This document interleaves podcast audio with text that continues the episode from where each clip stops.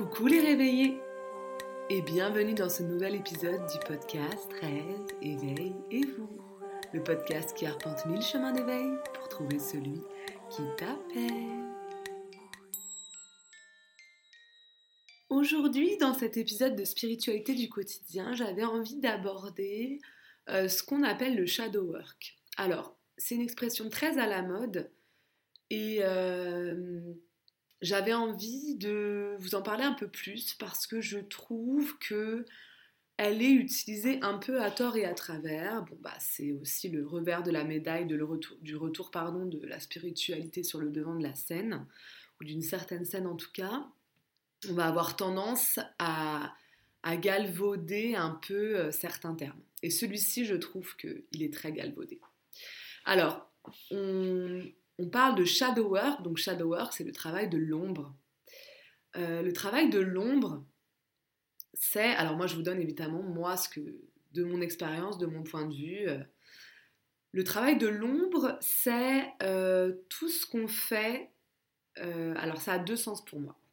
C'est tout ce qu'on fait à l'intérieur de soi, ce qui n'est pas forcément mis en lumière, pas forcément dit c'est tout le, la réflexion, euh, l'évolution qu'on va, qu'on va pratiquer dans son fort intérieur. Vraiment quelque chose qui est au plus profond de nous, qui va profondément modifier notre façon d'être, euh, notre façon d'agir, qui va presque faire que notre génome va s'encoder différemment. quoi.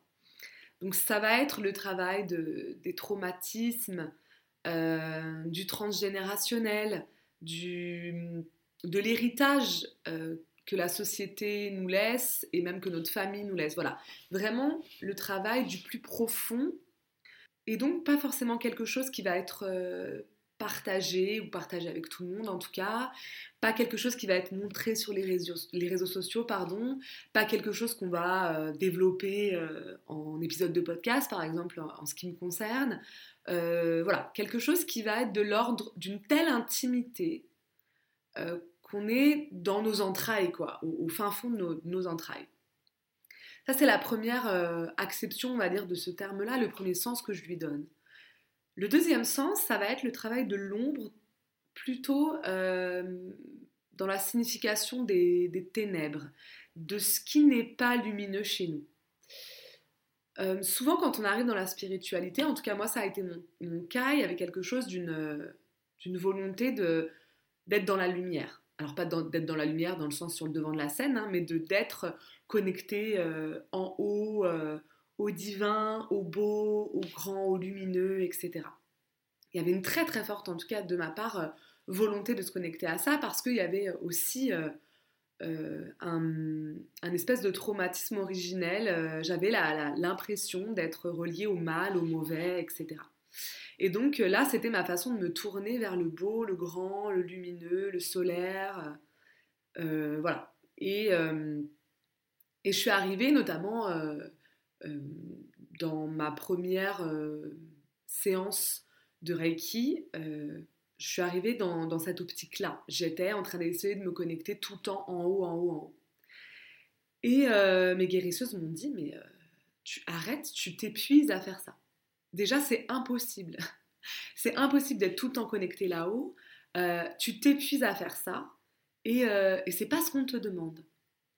Et alors, je, je réfléchissais et je me disais mais pourquoi pourquoi c'est pas ce qu'on me demande? euh, parce que euh, c'est bien d'être tourné vers le bien. Je me disais c'est bien d'être tourné vers le bon le bien euh, pourquoi est-ce que je devrais me, tourner vers le mal? C'était une espèce d'ambivalence comme ça de, manichéisme qui me semblait bah, qui me semblait étrange. Pourquoi est-ce que je devrais me tourner vers le mal et en fait j'ai compris au fur et à mesure que c'était pas dans ces termes là que ça se posait comme question mais que c'était en fait pour pouvoir t'élever. L'idée, c'est pas de fermer les yeux sur ce qui est mauvais, mal, sombre, je sais pas, tous ces mots-là, même ça veut pas dire que nous, on est mauvais, mauvaise, etc. Non. Mais on est euh, fait en partie, que ce soit au niveau de notre âme, qui elle est faite euh, euh, bah, il y a différentes parties hein, dans notre âme et, parfois, euh, oui, elle est faite d'ombre, plus ou moins en fonction des personnes, ce qui ne veut pas dire qu'on est plus ou moins mauvais en fonction de ça. Je ne sais pas, euh, je donne un exemple comme ça, mais on peut, avoir une âme très très reliée au bas, comme je vous l'ai déjà dit, faite de beaucoup d'ombre et pour autant être une, personne très bonne. ça n'a rien à voir, nos actions n'ont rien à voir avec, comment notre âme est construite. Alors, si bien sûr, comment notre âme est construite, ça oriente, mais ça n'oriente pas vers le bon ou le mauvais. Euh, ça oriente euh, simplement euh, nos, capacités, ce pourquoi on est fait, mais comment on va le faire, pas forcément. Et donc c'est pas du tout l'idée de, de se tourner vers le mal en nous, c'est d'ouvrir les yeux sur comment on est constitué et sur nos ténèbres et nos parts d'ombre. Alors là, vous allez peut-être me dire, mais c'est évident, ah, bien sûr, il faut se tourner vers ça, etc. Mais en fait, non, c'est pas du tout évident. Hein. C'est pas du tout évident. On passe notre vie, en tout cas en ce qui me concerne, et c'est aussi ce que je peux observer autour de moi, on passe notre vie à fermer les yeux sur ce qui est difficile pour nous. On plonge pas les deux pieds dedans. Alors vous allez me dire, bah oui, on n'est pas, on n'est pas masochiste. J'ai envie de vous dire, bah ça c'est clair. Mais pour pouvoir transformer l'ombre en lumière, pour pouvoir avoir cette, cette sublimation alchimique en nous, il faut absolument se tourner vers nos ombres. Il faut absolument aller les éclairer. Les éclairer par de la conscience, ça ne veut pas dire qu'elles vont disparaître, ça ne veut pas dire que qu'on ne saura plus, on ne plus ça. Euh, mais ça veut dire qu'en tout cas, elles ne seront plus cachées. Parce que je pense que tant qu'on ne les illumine pas par de la conscience, ça va être des forces agissantes en nous euh, qu'on le veuille ou non. Plus on va essayer de les repousser, plus elles vont ressurgir dans l'inconscient euh, et elles vont actionner des leviers en nous. Voilà, ça c'est vraiment ce que je pense, et là c'est plus une interprétation peut-être psychanalytique que spirituelle, euh, mais il y a vraiment cette idée d'aller voir, d'aller regarder ces choses qu'on n'aime pas chez nous, plutôt que de se détourner et essayer de rester accroché à la lumière. Euh. On va pas passer des, niveaux spirituels, d'initiation et karmiques si on ne décide pas d'affronter, de se confronter. Euh, et c'est vraiment ça, un front à front avec nos ombres. Alors là, je vais essayer d'être un peu plus euh, précise parce que là, c'est un discours assez général, assez théorique. moi, je pense qu'il y a deux, choses importantes dans cette, même trois choses, on va dire. Trois choses importantes dans ce shadow work. Alors le shadow work, ça ne veut pas dire qu'on est obligé pendant des mois d'être dans notre nuit noire de l'âme, d'être en, dépression, etc. C'est pas ça. Pour moi, le shadow work, ça fait partie de la spiritualité de tous les jours. C'est-à-dire d'aller regarder ce qui nous met mal à l'aise, d'aller regarder évidemment quand on est capable. C'est-à-dire que si on n'est déjà pas bien, euh, ça sert à rien de se mettre la tête dedans, ça, ça, ça il n'en sortira rien. Euh, et ça peut faire plus de mal que de bien. Donc quand on se sent la force, vous voyez par exemple moi euh, enregistrer cet épisode sur le shadow work, c'est pas facile. C'est pas forcément quelque chose qui me met en joie, mais je me sens la force de le faire, je sens l'importance que ça est pour moi et dans la volonté de diffuser et de partager euh, cette vision, donc je le fais. Je sens que ça ne va pas me faire du mal de le faire aujourd'hui parce que je m'en sens la force. Ben, c'est un peu ça. Donc quand on se sent la force, on y va. Et il y a trois aspects. Alors, il y a l'aspect euh, que j'évoque un petit peu quand j'ai, quand j'ai parlé de, de, mon signe astrologique, dans l'épisode intitulé je, je, déteste mon signe astrologique. Euh, donc, c'est l'aspect personnalité. D'aller regarder en soi les aspects de notre personnalité qu'on connaît, qu'on n'aime pas forcément. Euh, moi, par exemple, je sais que j'ai beaucoup d'ego. Voilà, j'ai beaucoup d'ego. Alors, l'idée, c'est pas d'aller, d'aller se battre contre ça. Au début, je pensais que c'était ça faut que je détruise mon ego absolument, euh, c'est pas bien, faut que je devienne un brin d'herbe comme les moines bouddhistes. Alors j'ai toujours un peu cette, envie, hein, parce que c'est vrai que l'ego, euh, j'en ai parlé aussi dans un autre épisode, c'est quelque chose pour moi qui est fondamentalement euh, à l'origine d'énormément de souffrances pour soi-même et pour notre entourage. et en même temps, maintenant que je connais les origines de mon ego, je comprends que je ne pourrais pas m'en départir en tout cas, je, peux m'en départir, mais jusqu'à un certain point. Voilà, ça c'est aussi la connaissance de soi. Le shadow work, c'est la connaissance de soi. c'est une forme de développement personnel euh, spirituel, alors même si j'aime pas trop cette expression parce qu'elle aussi, elle est galvaudée, mais c'est une connaissance de soi, voilà, je suis comme ça. Jusqu'où je peux lutter et à partir de quel moment il faut que je m'accepte? Parce que je ne pourrais pas changer ça. Et parce que c'est pas le chemin que je choisis non plus. Donc par exemple, voilà, il y avait l'ego, au lieu de me dire, bah voilà, je, je, veux pas avoir d'ego, je veux pas avoir d'ego, bah avant ça, regarde-toi en face et dis-toi, bah oui, tu es quelqu'un qui a de l'ego. Et reconnais-le auprès des gens. C'est-à-dire ne cherche pas d'excuses, euh, ne sois pas de mauvaise foi. Et juste dis oui, c'est vrai, j'ai beaucoup d'ego. Euh, donc accepter les critiques, accepter les blagues. Bah oui, l'humour par rapport à ça, c'est important, ça, ça, ça montre qu'on a du recul, ça nous fait prendre du recul. Et des fois, bah oui, c'est juste dire ah bah oui, c'est vrai, vous avez raison, euh, les gens, j'ai beaucoup d'ego. ça peut être, voilà, moi avec l'ego, il y avait toute l'histoire de l'ambition. Je suis quelqu'un d'ambitieux. Alors, je suis pas ambitieux euh, dans le sens euh, réussite sociale capitaliste, ça, j'en ai rien à faire. Euh, mais ambitieux par rapport à ma place sociale, dans les groupes, par exemple, là où je travaille, dans la vision des gens, bref. Ça, c'est pas facile de le dire, c'est pas facile de l'avouer. C'est une certaine faiblesse pour moi, c'est une certaine médiocrité pour moi. Mais, mais, je le sais, je le suis. Il y avait aussi plein de côtés dans ma personnalité, une certaine froideur une certaine autorité, euh, une certaine rigueur, une certaine exigence, qui ne fait pas quelqu'un de moi. Enfin, je, ne suis pas très rigolote. Enfin, euh, comment on je, suis rigolote dans certaines situations, voilà. Euh, mais au quotidien, je suis pas quelqu'un de particulièrement fun. Je suis très rigoriste en fait je suis quelqu'un, je suis dans l'extrême, je suis radicale. Je suis radicale par rapport à mon féminisme, par rapport à mon antiracisme, par rapport à mon anarchisme, par rapport à mon végétarisme, par rapport. Bref, je suis radicale. Je ne laisse pas de latitude aux gens qui sont autour de moi et aux gens qui sont proches de moi. C'est pas très drôle. voilà, il y a ce côté-là, c'est pas très drôle. Euh, et je n'aimais pas me voir comme ça. Je me disais, mais non, quand même. Bah non, en fait, je suis comme ça. Je suis comme ça et, euh, et si je ne le suis pas, je me sens extrêmement frustrée, je ne me sens pas moi-même, je me sens devoir m'excuser en permanence. Je suis partie de groupe hein, euh, parce que euh, je ne pouvais pas m'exprimer, parce que je sentais, c'était moi, hein, on, ne m'interdisait pas de m'exprimer, je m'interdisais de m'exprimer parce que je sentais que je voulais me conformer à une espèce de légèreté que je n'incarnais pas. Voilà, je ne l'incarne pas. Bon bah voilà, ça c'est le premier aspect, l'aspect personnalité. Se regarder en face, euh, et arrêter d'essayer de, se changer, de se trouver des excuses. Euh, donc essayer de se changer, c'est à la fois c'est ne pas s'accepter, et se trouver des excuses, c'est ne pas s'accepter non plus. Euh, mais vous voyez, il y a un peu les deux côtés. essayer de se changer, c'est dire bah je je m'accepte pas, je me fais du mal parce que j'essaie de me conformer à autre chose et c'est pas moi alors qu'en fait, on, peut très bien m'accepter comme ça. Il y a une espèce de peur, donc on veut changer. On n'est pas une bonne personne, on va pas être aimable, etc.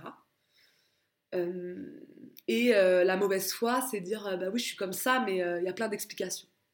On s'en moque en fait qu'il y ait plein d'explications. Je suis comme ça, j'ai pas forcément d'excuses, j'ai pas d'excuses à donner, mais je vais arrêter de, dire, bah non, je suis pas comme ça ou pas exactement, bah oui, je suis comme ça. Pardon, parce que des fois, pardon, ça fait du mal, mais je suis comme ça. Voilà, il y a cet aspect-là.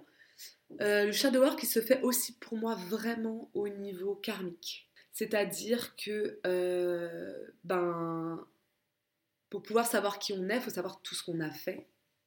Alors, il y, a deux parties, hein, et j'entends très bien, euh, moi j'ai des amis qui me disent, mais moi je ne veux pas savoir ce que j'ai fait dans les vies antérieures, c'est passé, je ne veux pas tout mélanger. Je le comprends tout à fait. Je le comprends tout à fait. il se trouve que c'est pas parce que c'est passé que c'est guéri.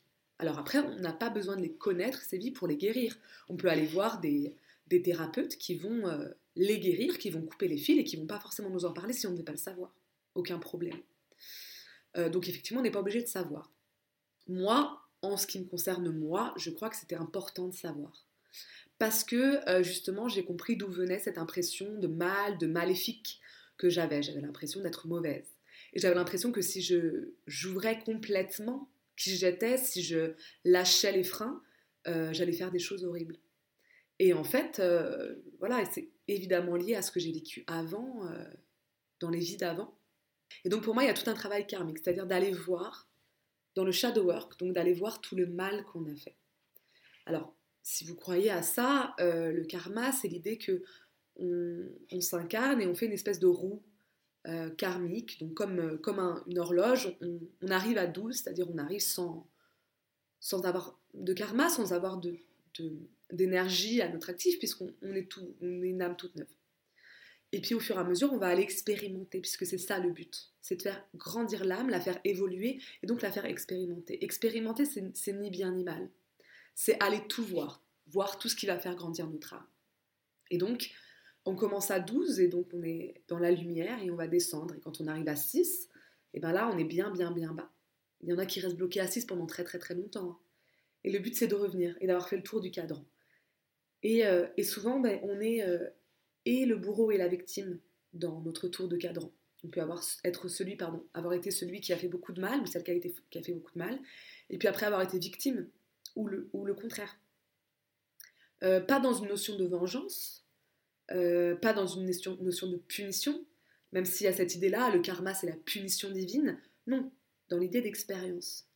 Tu as fait subir ça à quelqu'un, et bien maintenant va regarder, va expérimenter ce que ça fait de subir ça. Ou l'inverse, tu as subi ça. Et bien maintenant pour pouvoir pardonner à ton agresseur, et bien va, va le faire subir. Et ça c'est le choix de l'âme, hein. c'est pas le choix des guides. Les guides vont, euh, vont euh, guider, vont conseiller, mais c'est le choix de l'âme. Donc euh, parfois on aura envie, parfois on n'aura pas envie de le faire, parfois ce sera nécessaire pour notre évolution, parfois non. Parfois dans certaines dimensions de l'existence et parfois pas dans d'autres. Euh, mais je pense que le shadow work c'est ça aussi. De regarder en face qui on a pu être avant. Et également qui nos proches ont pu être avant. Et ça c'est la troisième partie, c'est le shadow work familial.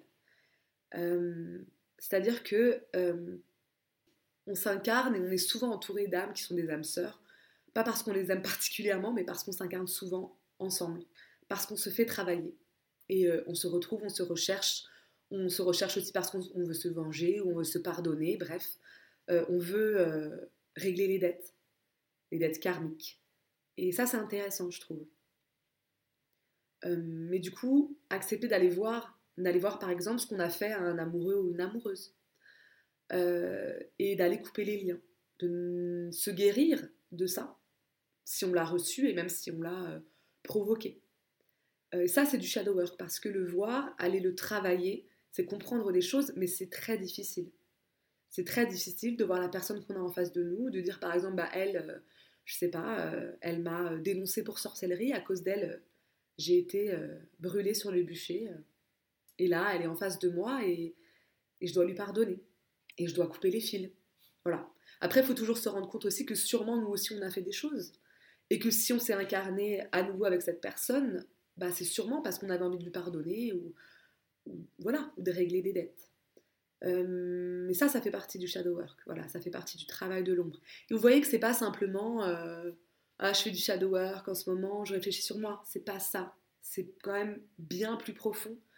Euh, bien plus, parfois bien plus ancien, bien, plus compliqué. Euh, et on le sent, hein, il y a des choses, euh, enfin, il y a des types de vie qu'on a du mal à aller voir. Par exemple, j'ai une amie, à chaque fois qu'on parle de fin du monde, elle est très très mal à l'aise. Bah oui, elle est très très mal à l'aise parce que probablement elle en a vécu. Et ça, c'est difficile. Donc pour l'instant, elle n'est pas dans le shadow work. Pour l'instant, elle dit non, est-ce qu'on peut arrêter d'en parler? Mais je comprends, il y a des moments pour ça. C'est pas du tout un jugement. Moi aussi, ça me le fait. Moi aussi, ça me le fait beaucoup. Euh, notamment aussi par rapport aux fins du monde. C'est poser les questions n'ose pas poser. Moi, euh, parfois, pendant toute une semaine, je me motive pour aller poser une question à mes guérisseuses. Voilà, est-ce que j'ai vécu ça Ou pourquoi je ressens ça Ou est-ce que je vais vivre ça ou, euh, Et elles me répondent souvent quelque chose de très juste. Elles me disent, mais ne demande pas... Parce que souvent, je dis, mais qu'est-ce que je peux faire pour ça? Et elles me, elles me disent souvent, mais ne demande pas ce que tu peux faire, Demande-toi pourquoi tu ressens ça. Et c'est souvent lié à du karma, donc à des vies antérieures qu'il faut aller regarder et qu'il faut aller guérir. Euh, mais euh, voilà, ça va, la, peur de la réponse, parce que la réponse, euh, ça va être lié, je sais pas, à la mort, à la maladie, à la souffrance, à plein de choses qui nous font très très peur, plus ou moins en fonction de qui on est. Et ben voilà, d'abord c'est aussi aller poser les questions à soi ou à ceux ou celles en qui on a confiance et qui peuvent avoir les réponses, les vraies questions, et pas tourner autour du pot, comme on le fait souvent. et parfois, les réponses, elles sont, bah, elles sont, elles sont pas si violentes que ça. Moi, souvent, j'avais peur de poser des questions, et en fait, j'ai été rassurée. Et ça m'a permis de passer à autre chose. Euh, et les questions que j'ai pas encore posées, par contre, je suis pas rassurée. Je tourne en boucle dessus. Voilà. Alors, euh, j'ai aussi eu des réponses à des questions que j'avais pas posées, et ça, c'était très compliqué. Euh, c'est pas toujours tout rose, effectivement, mais euh, ça permet toujours de passer une étape. Parce qu'on ressent ça pour une bonne raison. On a à le travailler, on a à le sublimer, on a à le surmonter dans cette vie. voilà, c'est ça qui est important. On est toujours là pour une bonne raison. Et après, quand on croit à ce en quoi je crois, bah, euh, même la mort, euh, même la maladie, même si pour moi ça c'est des choses très très très compliquées, plus la maladie que la mort, je crois, euh, bah, il y a des raisons. Et il y a des raisons, des bonnes raisons, alors des bonnes raisons, c'est étrange à dire, mais en tout cas des raisons qui aideront à évoluer. Parce que, et ça aussi c'est horrible à dire, l'évolution de l'âme se fait souvent par la souffrance, se fait souvent dans la douleur. Parce que dans une espèce de facilité, une espèce de confort, on n'évolue pas, on ne se confronte pas, on ne se sublime pas. Et vous allez me dire, mais c'est horrible comme vision des choses, c'est assez noir, euh, ça veut dire quoi on, doit s'infliger quelque chose? Bah non, c'est pas ça, c'est un peu voir comme un jeu vidéo. Vous arrivez au niveau 1, euh, c'est plutôt simple. Bon, bah, vous, vous récoltez, quelques petites choses, vous passez au niveau 2, puis là, là vous allez devoir euh, acquérir des compétences. Et en fait, comme notre incarnation dans ce monde matériel, c'est un jeu vidéo, c'est complètement euh, virtuel, ce n'est pas notre vie réelle, notre âme, enfin, c'est un espèce de petit bocal dans lequel on va tourner, c'est un. Voilà, je ne sais pas quelle métaphore vous donner, celle de jeu vidéo me semble quand même très parlante. Euh, on a un avatar, euh, on passe des niveaux, on meurt, on recommence, on passe de nouveau des niveaux, euh, on acquiert des compétences, on évolue dans notre avatar, bref, on évolue dans notre apparence, on choisit qui on est, on choisit ce qu'on va faire, on choisit notre mode de jeu, bon, voilà, c'est un peu ça. Et c'est pas grave de mourir dans un jeu vidéo. Alors euh, oui, les échelles de temps sont pas les mêmes. Euh, oui, les, niveaux de souffrance sont pas les mêmes, c'est clair. Mais en fait, euh, imaginez que c'est comme si vous étiez le petit avatar de votre jeu vidéo et que vous pensiez que cet avatar était vraiment vous. Bah c'est ça en fait l'incarnation. c'est pas vraiment nous. C'est pas vraiment nous. Donc, et, par exemple la maladie, si la mort n'était pas si grave pour nous, la maladie serait peut-être moins une souffrance. Vous voyez ce que je veux dire? Euh, mais ça, c'est très compliqué. Moi, je vous le dis, là, je vous le dis dans la théorie, mais rien que de le dire, je me sens oppressée, je me sens anxieuse. Euh, voilà, c'est pas du tout acquis pour moi. Maintenant, j'essaye d'ouvrir euh, mes perspectives et donc de me dire, mais là, ne reste pas bloqué dans ces angoisses, puisqu'en fait, ces angoisses ne sont que des angoisses de jeux vidéo, que des angoisses d'avatar. Et si tu as ton point de vue de joueur, là, celui qui tient la manette, ton âme, ton toi supérieur, en fait, euh, t'as pas peur, quoi. Tente, vas-y à fond. Euh, si tu fais un, niveau en avançant euh, pas beaucoup parce que t'as peur de tomber, ben, tu n'évolueras jamais, tu n'atteindras jamais l'autre niveau. Donc autant y aller complètement. Voilà. Et, évidemment, comme dans un jeu vidéo, c'est pas toi qui as choisi toutes les règles. Et il y a un petit concepteur au-dessus qui veut quand même que tu termines le jeu. C'est quand même le but. Donc tu es aidé, même si c'est pas facile, euh, et même si tu as un chemin initiatique. Voilà. Donc le shadow work, c'est ça pour moi. Euh, j'espère que vous avez compris ma vision des choses euh, et que vous avez compris aussi que voilà, ce qu'on entend un peu partout sur le shadow work, c'est peut-être un peu superficiel. Mais bon, comme tout ce qui est repris par notre monde capitaliste matérialiste, un espèce de, de développement personnel à la sauce spirituelle et qu'en fait euh, c'est très profond, c'est très long, euh, que ça peut être très difficile pour soi et pour son entourage. On est un peu le mouton noir, on vient remuer les choses, mais que ça me semble extrêmement nécessaire et que pour moi on ne peut pas euh, entrer en spiritualité, comme entrer dans les ordres. On ne peut pas entrer en spiritualité euh, en se disant que le shadow work n'est pas utile. Voilà, c'est pas possible. Sinon, c'est une spiritualité superficielle, je sais pas, bah, de façade, où on se confronte pas, où on n'est pas vrai. Et pour moi, la loi, quand même, la loi, s'il doit y en avoir une de la spiritualité, c'est d'être honnête avec soi-même.